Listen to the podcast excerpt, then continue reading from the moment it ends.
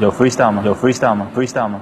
在这个差不多的城市，拿着差不多的工资，过着差不多的日子，开着差不多的车，上着差不多的班，在差不多的路上听着差不多调频，那些差不多的节目，说着差不多的人。我八零后出生，说话就大声，广播里发声，要有我人生，不做差不多先生。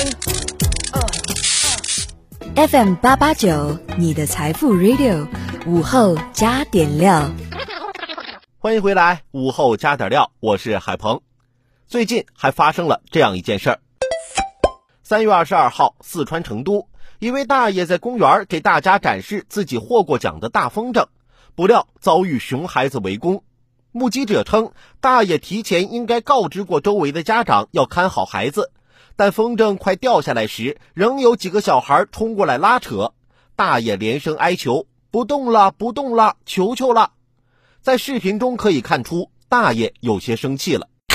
看视频里，现场很多家长都比较年轻，穿着得体，像是文明讲究的人，却还是纵容孩子胡闹拉扯。这和暴力哄抢有什么区别？这要是熊孩子被划伤了，那还得让大爷赔钱？希望天底下的家长要明白，孩子还小呢，这是一种道德绑架。小孩都这样，妥妥的是一种认知障碍。昨天下班的时候，在电梯里啊碰到了邻居大姐带着她家孩子，我就拿着棒棒糖逗她，喊哥哥的话给你一个，要是喊我帅哥的话我就给你俩。